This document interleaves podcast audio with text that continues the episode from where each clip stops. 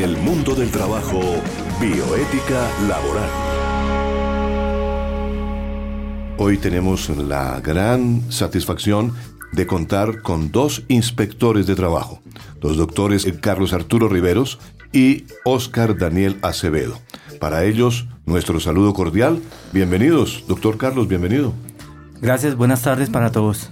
Y doctor eh, Oscar. Muy buenas tardes, Tito, y saludos para toda la audiencia. Ellos son inspectores del Grupo de Resolución y Conflictos y de Atención al Ciudadano y Trámites. Así que les damos una grata bienvenida. Muchas gracias por participar en este programa, El Mundo del Trabajo y de la Bioética Laboral. Hoy también contamos con la presencia de la periodista comunicadora social Gloria Patricia Ortega Bedoya del Ministerio del Trabajo. Gloria, bienvenida. Tito, buenas tardes para ti y para todos los oyentes. Claro que sí, estamos aquí en el mundo del trabajo y hoy es un tema particular que queremos que la, audiencia de Unipiloto Radio conozca a fondo. Para muchos, para quienes somos abogados, quienes tenemos un título profesional en el ramo del derecho, pues eh, no es desconocida eh, cierta terminología, eh, la terminología jurídica. Y la inspección del trabajo encierra una terminología especial. El Ministerio del Trabajo tiene una una misión. Es la rama ejecutiva del Poder Ejecutivo que está representado en el, el, el, presidente de la República, que a través del Ministerio del Trabajo, pues ejerce una función que es la parte ejecutiva en el control del mundo del trabajo. Y allí existen los inspectores de trabajo. ¿Para qué están constituidos? ¿Para qué fueron posesionados estos señores? ¿Para qué sirve la inspección laboral en Colombia. ¿Quiénes pueden ser inspectores del trabajo? Vamos a hablar sobre estos temas que son interesantes para conocimiento y cultura de nuestros oyentes. Así que, señores eh, inspectores, bienvenidos con esta temática y comencemos por, el, por, por preguntarles realmente qué es una inspección laboral, cómo funciona. A ver, doctor Oscar. Muy buenas tardes nuevamente. Pues la inspección laboral está enfocada y está creada, es como el intermediario entre el empleador y, la, y las normas, eh, es decir, las leyes. ¿Qué, finalidad tiene? La de poder eh, darle una asesoría, una, una ayuda para interpretar la norma y darle un canal de acercamiento para protegerle los derechos laborales a estas personas. Eh, está enfocada más que todo a, propender eh, la, protección de los derechos laborales en, a nivel nacional. Tenemos que tener claro que la inspección de trabajo acá en Colombia está en todos los, en, los 32 departamentos y está eh, por jurisdicciones en, en las cabeceras municipales. O sea que llega a todos los rincones del, de Colombia la acción del Estado en ese, en ese campo? A todo, en todo el territorio nacional está la inspección de trabajo, como se dice comúnmente, desde San Andrés hasta Leticia, desde eh, eh, Nariño hasta Arauca, que son los extremos de nuestro... De, nuestro de oriente a occidente. 32 territoriales a nivel nacional. 32 territoriales. A nivel nacional. Muy bien, Gloria. Valga la pena la aclaración en ese punto. Bueno, hay una cosa muy importante y es ¿Cómo se desarrolla realmente la inspección laboral? Doctor Riveros. Listo. La inspección de trabajo en Colombia se desarrolla eh, buscando un acercamiento del ciudadano trabajador que en muchas ocasiones no cuenta con los recursos para poder acudir a unas instancias judiciales. La inspección de trabajo en Colombia efectivamente se constituye en un mecanismo de solución de conflictos en materia laboral. Pero si yo tengo recursos, o sea, si hay un ciudadano que tiene recursos pero quiere tener, digamos que antes de contratar un abogado, quiere tener como una certeza de lo que realmente representa para él eh, su reclamo, puede ir primero al ministerio, ¿no es cierto? Y hablar con un inspector. Desde luego, desde la constitución del 91, eh, desde la figura de un Estado social de derecho, el mecanismo de prevención, inspección, vigilancia y control está dado para que pueda llegar a todos los ciudadanos. Por eso, así como lo ha dicho nuestro compañero Oscar, el Ministerio de Trabajo está haciendo presencia en todos los departamentos del territorio nacional. Qué bueno. Eso es una, una importante ayuda para las personas porque aquí en este programa del mundo del trabajo y de la bioética laboral que dirige el doctor Gabriel, pues eh, hemos hecho comentarios y nos hemos enfocado mucho en la pedagogía hacia la gente. Muchas personas desconocen realmente que la ley laboral los favorece. ¿Y de qué manera los favorece? De cómo están realmente constituidas las leyes laborales y cómo eh, y quiénes son los, los entes competentes para acudir a ellos. ¿No es cierto? Entonces, pues eh, hablando ya con los inspectores de trabajo, pues nos gustaría saber para qué sirve la inspección laboral en Colombia cuál es realmente la función principal y para qué sirve esa inspección. Porque claro, llega un ciudadano allá a la inspección laboral a hacer su consulta. Le cuenta el cuento y el inspector le ayuda, le orienta, ¿no es cierto? Pero ¿qué se desprende de esa ayuda? ¿Cuál es la, principal consecuencia de esa ayuda? Aquí hay que destacar eh, dos aspectos fundamentales. Uno es que eh, la autoridad administrativa no tiene facultades, es decir, el inspector de trabajo no tiene facultades para declarar derechos de los trabajadores. Eso le corresponde a la jurisdicción laboral ordinaria, a los jueces de la República. La competencia la tiene entonces la jurisdicción laboral. Para declarar los derechos laborales de los trabajadores. Correcto. En lo que respecta a la observancia del cumplimiento de los deberes en materia laboral, está radicada la competencia del inspector de trabajo. De esas circunstancias se, derivan preventivamente algunas circunstancias, algunas eh, consecuencias o también se pueden derivar unas eh, sanciones de carácter administrativo, de carácter económico a los empleadores por violación de normas de derecho laboral de carácter individual o de carácter colectivo, de organizaciones sindicales o de la relación laboral propiamente entre trabajador y empleado. Sí, Gloria. Y Carlos, cuando, cuando usted habla de declarar derechos, ¿qué significa eso en palabras?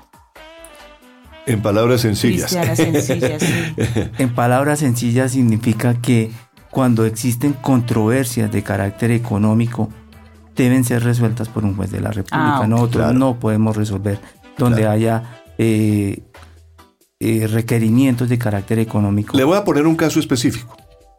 Un celador que pertenece a una empresa de celaduría tiene un contrato de trabajo, cumple fielmente y cumplidamente su labor de celador en un puesto X. Este celador de la compañía no le ha pagado prima desde el año pasado, desde junio, le ha pagado la prima de junio le descontó todo lo correspondiente a la seguridad social, sin embargo, no le pagó desde febrero del año pasado la salud, no le abonó la plata a la pensión, no le ha pagado la, la ARL, no le ha pagado absolutamente nada y sí se quedó con la platica que le descontó del sueldo. Y el señor se retiró en diciembre y no le pagaron, no le han pagado la liquidación a hoy. Imagínese usted, doctor Riveros, doctor eh, también Oscar, que realmente eh, un celador que vive de su salario, que es un salario mínimo y que con las horas extras pues se pueda cuadrar, o los dominicales o los eh, festivos, se pueda cuadrar un poquitico más del mínimo. Ese señor, ¿qué puede hacer en la inspección del trabajo? ¿Qué puede lograr? Bueno, Tito, ahí toca como eh, enfocar el, porque ahí hay varias, en el ejemplo que, que tú pones hay varias connotaciones. La primera, lo primero que tiene que hacer cualquier ciudadano es el Ministerio del Trabajo tiene un canal de, de, atención primaria, es decir, lo más pronto para, para ser atendido es a través del, del call center, que es el, como la orientación básica que le da. Después de ello, ahí es cuando acuden al grupo de resolución de conflictos que es que cuando se programa una audiencia de conciliación con, con el empleador que que le adeuda las acreencias laborales a, a- en este caso al, al celador que, que estamos manejando este Sí, ejemplo. sí. Eh, comparto lo que dice mi compañero, ahí es cuando entra la figura de la inspección de trabajo a, a mediar, eh, a, a ejercer la figura de la conciliación para procurar evitar que ese conflicto llegue a la justicia ordinaria laboral y que el trabajador se vea perjudicado en el tiempo para, se, eh, para reclamar sus derechos laborales. Entonces ahí es cuando comenzamos y procedemos ante la primera etapa, que es la, una audiencia de conciliación que busca el acercamiento de las partes como me- mecanismo alternativo de conflictos para solucionarlo. En esas audiencias de conciliación uno le explica a los trabajadores tanto sus derechos como sus deberes y qué, qué le asiste y cuál es el procedimiento a seguir. Doctor Gabriel Gómez, eh, realmente el, el trabajo de celador está considerado como un trabajo crítico, ¿no es cierto? Vulnerable. Dentro del esquema de inspección de trabajo hay, hay necesidad de unos fueros, Ajá. unos fueros especiales por ciertas condiciones. Entonces esos fueros son, por ejemplo, maternidad, incapacidad, jóvenes trabajadores. Y además de esos fueros, también por enfermedad o accidentes de trabajo, también tenemos unos sectores críticos. Los sectores críticos en el mundo del trabajo que la inspección de trabajo que se considera debe atender a la población vulnerable, encontramos el sector de la construcción. O sea, en en la construcción, debido a la temporalidad, eh, solamente se contrata para hacer un... Una obra un- específica. un, un edificio, Sí. una casa. Entonces los trabajadores de, de ese, de ese segmento tienen cierta vulnerabilidad. Y la ley, como es sabia la ley, dice, bueno, se les va a liquidar de manera diferente. O sea, gana más una prestación, unas primas, unas cesantías, un trabajador de la construcción que de otros sectores críticos del trabajo. Otro sector crítico que encontramos y que hicimos un programa especial eh, la semana pasada es eh, los de los informales. Y, y, pues en ese universo entrarían también la gente que trabaja por órdenes de prestación de servicios. Claro. O sea, eso es lo que se llama dentro del mundo del trabajo los, los trabajos no declarados, que, Sí. que no... Pero ya vamos a hablar de eso, Sí. doctor Gabriel. Y no se me bueno, y te- bueno, tenemos entonces, ya les hablé de la construcción, les hablé de los informales Sí. y tenemos como otro sector crítico el manufacturero, donde Claro. hay mano de obra intensiva. Y por último, otro sector crítico en el mundo del trabajo es el sector de la seguridad, los vigilantes. ¿Por qué? Porque hay una cultura de no pago, por ejemplo, que los mismos trabajadores no lo saben y es que ellos dicen, págueme a mí mis 12 horas y resulta que la ley colombiana no, no permite que haya jornadas de más de 10 horas. Y, y el trabajador del sector del- de la vigilancia generalmente trabaja turnos de 12 horas. Entonces Sí. son errores frecuentes, sectores críticos del mundo del trabajo que se deben atender. Claro que sí. Bien, eh, pues yo quiero ir enlazando cositas, ¿no es cierto?, para que la gente tenga el ejemplo, la aclaración que hace el doctor Gabriel. Y ustedes, doctores inspectores de trabajo, que como decía el doctor eh, eh, Oscar, pues tiene una razón de ser la inspección en ese caso, que es actuar como conciliador, acercar las partes Correcto. para que logren una conciliación y no se vayan a ir a la jurisdicción laboral, porque eso tomaría un tiempo. La demanda, la, la respuesta a esa demanda, eh, las audiencias, La apelación. las apelaciones, las pruebas, en fin, todo lo que concierne todo un proceso laboral que es bastante complicado. Y a veces, como dicen, como decían las abuelas, ¿no? Más vale un buen arreglo Que un mal pleito. que un mal pleito. Muy bien. Bueno, siempre, pero pero, siempre, qué pena ahí la. Pero Sí, no, siempre, eh, el adagio es muy bueno, pero siempre eh, la- los inspectores de trabajo tenemos que estar prestos. Es que no se le vulnere ningún derecho al, al trabajador. Claro. Porque puede ser un buen. Puede ser un buen arreglo para el trabajador y para la empresa, pero el inspector evidencia que con ese arreglo se están poniendo en peligro derechos ciertos y, y que- Indiscutibles. indiscutibles que no podemos permitir. Entonces ahí es cuando la figura Claro. del inspector entra y dice, ese acuerdo puede ser muy bueno para las partes, pero transgrede y vulnera los derechos laborales En y general, no en digamos. general, Eh, exacto, y no y no se permite y quedaría como no conciliada. Entonces ahí es otro Es que, ejemplo claro, en que mire, uno llegaría. Yo le planteaba el caso. Entonces, le deben la prima de junio, ¿no es cierto? Y por obviamente la, la prima de diciembre también. No se, la, no, se la han, pa- no se la han pagado. Entonces, este señor no, tiene, no tuvo prima. correcto. Pero le descontaron desde el mes de febrero del 2017 eh, todo lo que fue la parte de, de- De seguridad social. seguridad social y no se la pagaron a los, a los entes, o sea, a la, a la EPS, no le cancelaron. Entonces ese señor está en un lío tremendo porque no tiene, no tiene atención médica. ahí era lo que faltaba anotar, que ahí es donde viene también la otra figura, la otra connotación de la inspección de trabajo. Por eso esta reclamación es de lo más común en el, en el mundo laboral, es lo del día a día que se vive en todo el, a nivel nacional. Y pongamos en el tema de evasión y elusión de aportes para fiscales, entonces ahí es donde entra también eh, otro grupo de que pertenece nuestro, que tiene nuestro ministerio, que es el grupo de prevención, inspección, vigilancia y control, para verificar una violación a la norma laboral respecto de los aportes. Claro. Pero hay otra entidad de orden nacional, que es la Unidad de Gestión de Pensional y Parafiscal, eh, UGPP, que es la encargada de, de hacer los cobros de esa evasión y esa elusión. Ajá. Entonces ahí al ciudadano se le tiene que indicar qué es lo que va a pasar con su reclamación. ¿Sí? Entonces, una cosa es el pago de la prima de sus acreencias, que es lo que uno trata de, de solucionarle. Después de ello toca manifestarle, pero esta queja tendrá que ser trasladada al grupo de prevención, inspección y vigilancia para verificar que la empresa esté cumpliendo con la norma laboral en relación a los aportes de seguridad social. Y toca que el ciudadano o la entidad o el ministerio, en el caso de los- la- las inspecciones de trabajo, remitir a la, a la unidad de gestión pensional y parafiscal para que ellos realicen el cobro. Entonces mira que una simple reclamación, todo lo que trasciende. Y en el caso de no ser conciliada, al ciudadano tendrá que irse a, los jueces laborales para que le cancelen. Es decir, una simple reclamación, como es una relación laboral común y diaria, puede implicar el movimiento de muchas personas Y y, las- muchas entidades. Y las sanciones que se, que, a que se expone realmente un empresario por incumplir esta eh, Correcto. eh, el pago de esas eh, creencias que son importantes, ¿no? Que, que se desprenden de un contrato laboral.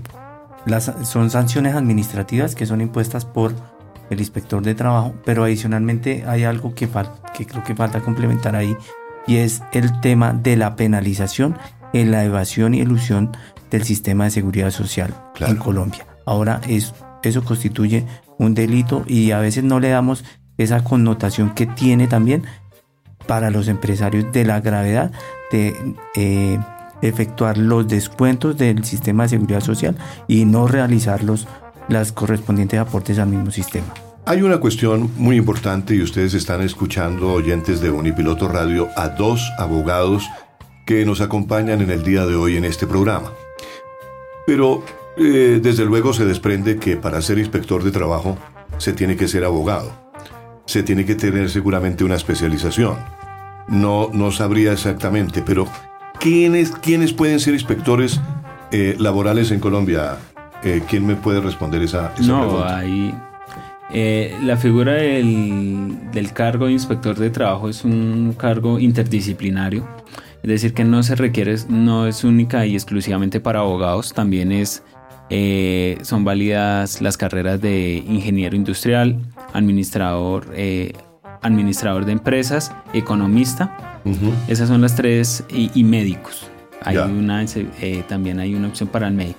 ¿Eso con qué fin? Y obviamente abogados. Entonces, dependiendo de la, la idea que se creó al momento de, de abrir el, el- el espacio eh, a las demás carreras, tiene como finalidad es complementarse porque el, el abogado no tiene, eh, si bien tiene ciertos conocimientos, no tiene eh, pongamos un ejemplo, va a hacer una visita a una empresa, tiene que revisar los libros contables y eso, entonces son temas económicos que pronto uno no, como No maneja. abogado no lo maneja, No pero maneja, entonces claro. un inspector que tenga la profesión, pongamos, de economista, es un, es un complemento, entonces Sí. entre todas las carreras interdisciplinarias complementamos para poder ejercer una, una inspección de manera más, más adecuada. Aparte, pues cada profesión requiere, para ser inspector, una especialización afín al, al cargo y pues meses de experiencia. Nos hemos preocupado por analizar todos los aspectos mm, que tienen que ver con las políticas públicas. El Estado colombiano, ¿qué políticas tiene con respecto a declarar, eh, por ejemplo, ciertos trabajos en forma ilegal, ciertos empleos que, que no son declarados propiamente, ¿no es cierto? Que son de forma, eh, digamos, escondida. Eh, ciertos contratos que son contratos declarados en una forma, pero que en el mundo de la realidad es otra, ¿no es cierto? Entonces todo esto eh, valga la pena aclararlo desde el punto de los supuestos de trabajo no declarado por una inspección de trabajo. ¿Cómo opera en ese caso una inspección de trabajo? Frente a eso estaríamos hablando de un eh, contrato realidad, que es donde prima propiamente la realidad sobre la formalidad. Esta competencia no está dada propiamente para la inspección de trabajo entrar a resolver esa, esa situación, pero sí en el entendido de la eh, vigilancia y control de aplicar las sanciones que correspondan por la posible violación de esas normas laborales. Claro. Hay una cuestión muy importante y es que, por ejemplo, los menores de 16 años, los extranjeros sin autorización para trabajar, está contemplado en la ley colombiana realmente que, que no deben mm, admitirse, ¿no es cierto? O que, o que pueden trabajar pero que necesitan autorización. De acuerdo. Para el tema del menor trabajador en Colombia existe un procedimiento que está em, desarrollado o contemplado con la ley de infancia y adolescencia, La Pa- 1098. la ley 1098, correcto. Y eh, para que el menor trabajador pueda desarrollar una actividad laboral propiamente, debe contar con un permiso expedido por el inspector de trabajo. Ese permiso debe ser eh, verificado por el inspector de trabajo para que se cumpla con unas restricciones de jornada laboral, con eh, restricción de las actividades que puede desarrollar ese menor trabajador. Claro. Mire, eh, en, varios países del mundo, los estudiantes que cursan una especialización, que van a hacer un curso de inglés, por ejemplo, mm, por ejemplo, Australia, les permiten trabajar a esas personas eh, 20 horas a la semana. ¿sí? Australia es un caso. Eh, Colombia, ¿cómo, ¿cómo está en esa, en esa proporción? O sea, aquí hay estudiantes, por ejemplo, aquí vienen estudiantes a pasar a, a- a estudiar un semestre de, ¿cómo se llama?, de intercambio. ¿Sí? Hemos tenido estudiantes de México, de varios países, y, y los hemos tenido acá incluso en la, en la emisora. Y nos hemos enterado que son estudiantes que vienen por una época a, a- a estudiar ese semestre que se llama semestre de intercambio, Pasantías. pasantías que luego llevan a su universidad y homologan lo que estudiaron acá. Y prácticas laborales. también. Exactamente. ¿Cómo, cómo maneja el ministerio esos, esos permisos para esas personas? ¿Si hay eh, relación en la inspección de trabajo? No, en la- lo podemos ver ahorita con el tema eh, social que se está presentando ahorita en, acá en Colombia con el tema de, de los Venezolanos. De los venezolanos. Ah, el Ministerio del Trabajo hasta el el año pasado con la problemática de ahí entró a regular, supongamos, el tema de cómo tenía que, que permitir el- el- la labor para, para esas personas. Eh, podríamos decir que Colombia está muy lejos de lo que el ejemplo que usted pone de, de, Australia, que le permite Australia, Nueva Zelanda, Nueva Zelanda, todo ese sector tiene la- el permiso para trabajar a los no, a los no residentes de ahí cuatro horas a la semana Ajá. Y máxima 20, 20 horas, so pena de que les quitan la visa Claro. y tienen que ser. Claro. Hay que ser conscientes de que acá no hay una no hay una reglamentación clara sobre el tema. Acá una persona eh, va y solicita ante Migración Colombia la, la- la visa para trabajar y sería como cualquier otro trabajador. Se somete a la, a la legislación laboral de si es mayor de edad, pues su jornada normal, 8 horas, eh, ocho horas laborales, con su máximas dos horas extras, así como cualquier otro colombiano. Y en el caso de menores de edad, pues la, eh, como lo manifestaron ustedes anteriormente, hay una reglamentación en la cual no se, no, hace, no se hace una diferencia si es colombiano o extranjero, es decir, que deberá cumplir eh, la cualquier extranjero que venga acá a laborar o que quiera laborar acá en Colombia, deberá ajustarse a, a las normas que nos rigen acá para todos. No hay una excepción, no hay, una, no hay un tema y lo único es que deberán de solicitar la respectiva visa de trabajo para ser formales, porque si no entraríamos al, al, mundo de la informalidad. sí, entonces es evidente que eh, predomina la, la, informalidad y es algo que no, si bien se está atacando con las políticas que emite el Ministerio del Trabajo para eh, procurar una mayor formalización, eh, pero no, eh, no, no, no está bien articulada. Desde mi, esto ya es una apreciación muy, muy personal. Me aparto de, la, de las políticas de, de la, del ministerio, porque uno lee en diferentes libros. Entonces, ¿cómo, cómo está enfocado? Pongamos en Europa es un trabajo mancomunado entre lo que acá denominamos la DIAN, es decir, lo fiscal, con, Lo, con, lo, laboral. Entonces, porque a las empresas, ¿qué es lo que más les, les afecta? Es el tema fiscal. Que, que, no la, que valga, perdón la, la expresión, que no lo pillen siendo evasores de impuestos. Claro. ¿Sí? Entonces, en Europa que trabajan esas dos entidades de, de manera mancomunada, es decir, el sector trabajo con el sector fiscal. Exacto. Acá en Colombia, usted le puede, eh, cualquier persona eh, le pregunta a un empresario qué le teme, que la DIAN le llegue a la empresa. Eso es, para ellos es tenebroso.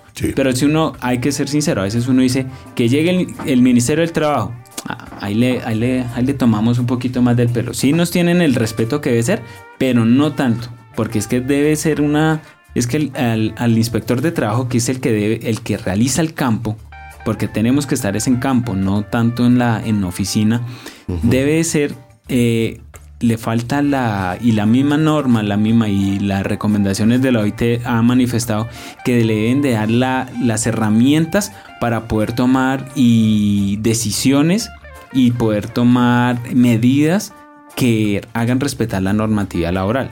Vamos con la 1610 que está hoy vigente.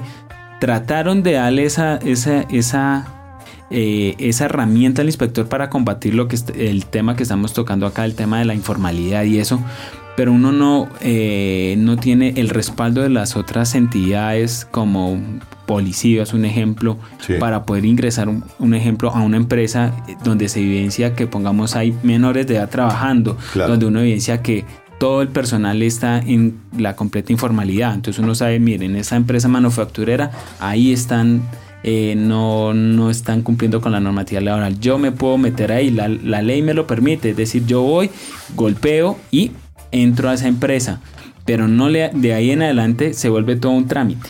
Entonces no es efectiva la inspección, como pasa en otros países. Claro. Que entonces se vuelve, debe ser más eh, preventiva, porque la función de nosotros debe ser de prevención, porque no podemos ser solamente coactivos, es decir, eh, o eh, sancionatoria. sancionatoria. gracias. No puede ser solamente sancionatorias, porque si no vamos a quebrar a todas las empresas, porque todas las empresas de una u otra manera día a día infringen con la normatividad laboral.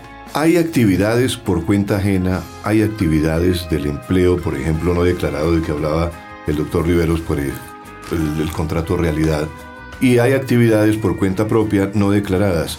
Es ahí también donde opera esa eh, ese ente que usted mencionaba que tiene que cuidar la ilusión y evasión del pago de los eh, de, las eh, de la seguridad social. la seguridad social, ¿no es cierto? Sí. Todo lo que comprende la seguridad social.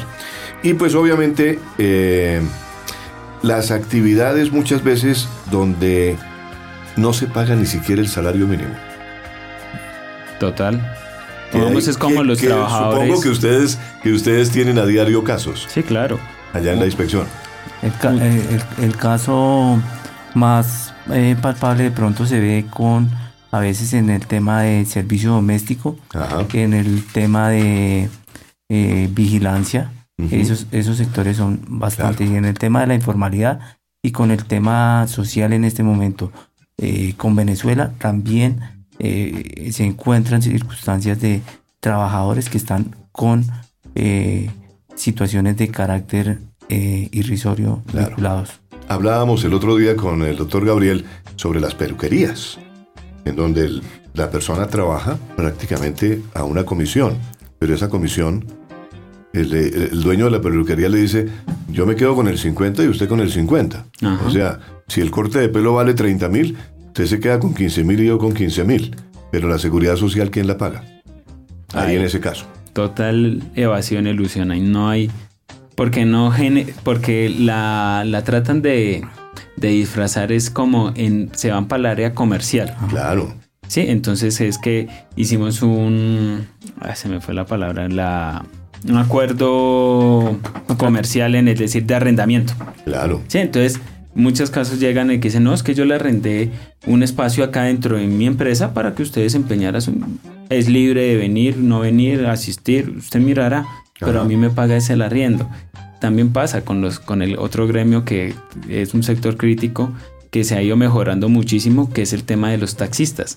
Muchos, taxi, muchos dueños de taxis le dicen es un contrato de arrendamiento en el que yo le arriendo mi carro. Claro, me paga una cuota diaria de 80 mil y ya. Exacto. Listo.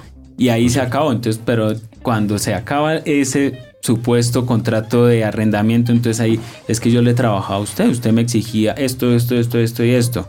Y ahí es cuando entramos a una, a, a lo que Carlos decía anteriormente, una controversia.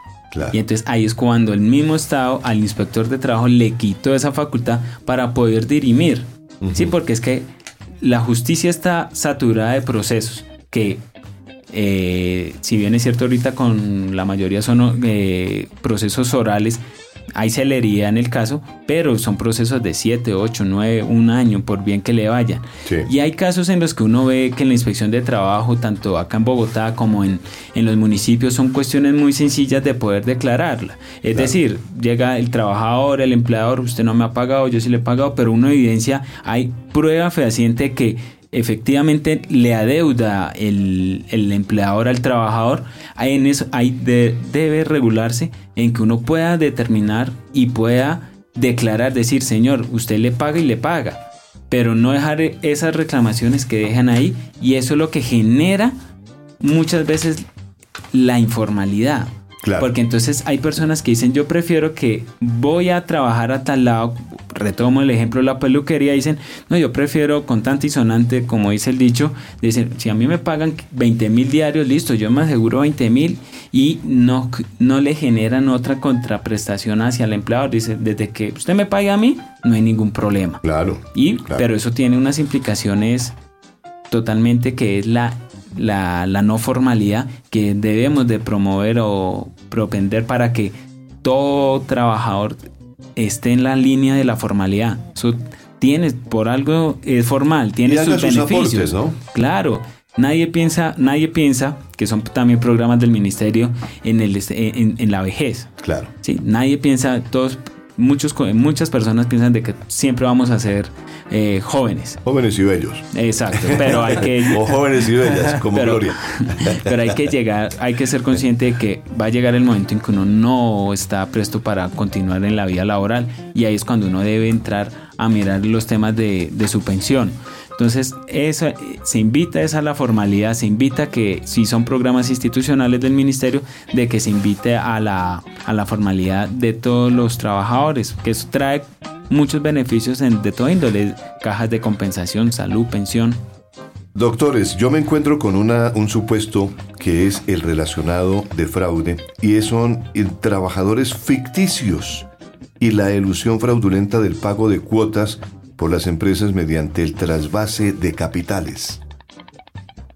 Esa figura se puede eh, decir cómo funciona, cómo, cómo operaría realmente la actitud de un inspector de trabajo en ese caso, Gabriel. Por, ejemplo, una empresa como dicen en la calle, se quiebra para adentro. Sí. O sea, se quiere. Se quiebra en, los papeles. Y resulta que la ley es clara que hay prelación de créditos en lo laboral. Claro. Entonces, en, en algunas ocasiones se presta para estafas en el sentido de que para evitar esa prelación de créditos laborales se hacen unas maniobras o al contrario, utilizan ficticiamente demandas laborales para evitar, por ejemplo, el pago de la prelación de los impuestos o otro tipo de deudas civiles. Entonces a mí me puede llegar una empresa y decirme, demándeme, con eso eh, usted me tiene allá demandado y, y- y- y yo puedo evadir esto, ¿no es cierto? Se puede presentar ese caso. Una simulación. Una simulación, exactamente, ese es el término. ¿Cuáles. ¿Cuáles son, en términos generales, digamos, las principales quejas por las cuales se quejan, por las cuales, valga la redundancia, digamos, protestan los colombianos? ¿Por qué? ¿Cuál es el tema por el cual llegan ellos a acudir a un inspector laboral en Colombia? El tema más, como lo dije anteriormente, el tema eh, número uno es el pago de la liquidación al momento de dar por finalizada la- El contrato de el trabajo. contrato de trabajo.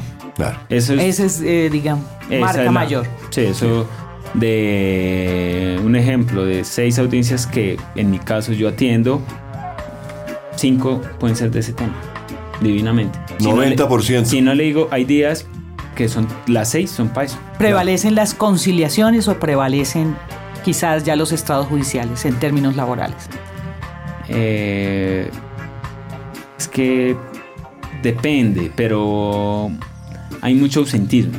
Y hay una Porque- cosa muy ¿Ausentismo importante. en qué sentido? Porque Oscar? no, la conciliación no la vemos acá eh, como se eh, sumariamente lo expliqué, es un medio alternativo para solucionar un conflicto. Claro.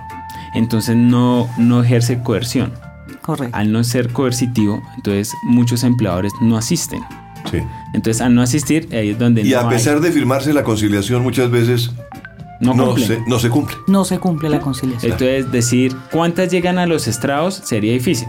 Pero uno sí podría decir, llegan a la inspección de trabajo y el 60% se tienen que ir, 60-70% se tienen que ir para la justicia ordinaria. Exacto. Correcto. El porcentaje de conciliar, eh, de conciliación, perdón, no es, no es muy alto, dado que no hay, no hay la voluntad por parte del, del empleador. ¿sí? Claro. Entonces, ya reitero, carece la- el, el- el funcionario, en este caso el inspector de trabajo, de las herramientas para poder dar una mejor ayuda al, al- al ciudadano, porque no la hay, entonces No tiene, digamos que no tiene Una conciencia, El digamos. poder ahí. para- el poder, no lo tiene. No son actores policivos, ¿no? No son actores exacto, no son policivos. actores- Sin embargo, eh, Hay muchos, qué pena Glorita, hay muchos casos en, eh, que uno lo evidencia día a día y eso se ve a nivel nacional con los inspectores que manejamos el tema de conciliaciones. Llega el trabajador, pongo el mismo ejemplo, el, el mismo celador, el que in- eh, iniciando programa, me deben mitad y la empresa dice, yo no le voy a pagar. Sí, reconozco, trabajó, no le pagué las dos primas, pero ahorita no tengo plata y no le pago. Muy bien. Entonces, mira, y uno dice, Jaime, hubo declaración. Si es trabajador, si le, debo- si le, debe, si le adeudan sus acreencias laborales, Reconoce. lo reconoce. Y yo que, o cualquier funcionario que tiene que hacer, bueno, señor, no, no concilia y vaya para el juzgado. Y uno dice, pero yo le puedo ahorrar un, un tiempo gigantesco al trabajador, pero no, bueno, chao. Entonces, esas son faltas de herramientas que tiene la, la inspección de trabajo que deberá de, no del ministerio, porque no es una facultad del ministerio, es, de, es de orden legislativo ya Claro, correcto. que le den corresponde, digamos, que le den una el- autoridad superior para que los empleadores respondan. La, la limitante, como lo dijo Carlos, está desde el, 4, desde el artículo 486 del Código Sustantivo de Trabajo. Qué bueno y estamos en época electoral eh, este año que alguno de los eh, candidatos al Senado o a la Cámara de Representantes pueda llevar este caso a, a la legisla- para legislar sobre ese tema, ¿no es cierto? Muy bien. Bien, señoras y señores, pues les agradecemos enormemente estar con, nos- con nosotros en el día de hoy a los doctores eh, Carlos Arturo Riveros, Oscar Daniel Acevedo, inspectores de trabajo, que los hemos tenido en estos micrófonos de Unipiloto Radio, hablando justamente de lo que es la inspección laboral, cómo funciona y de parte de quién está el inspector del trabajo hablando en términos laborales, eh, en lo que tiene que ver con la razón administrativa que, ejerce una función el ministerio como tal.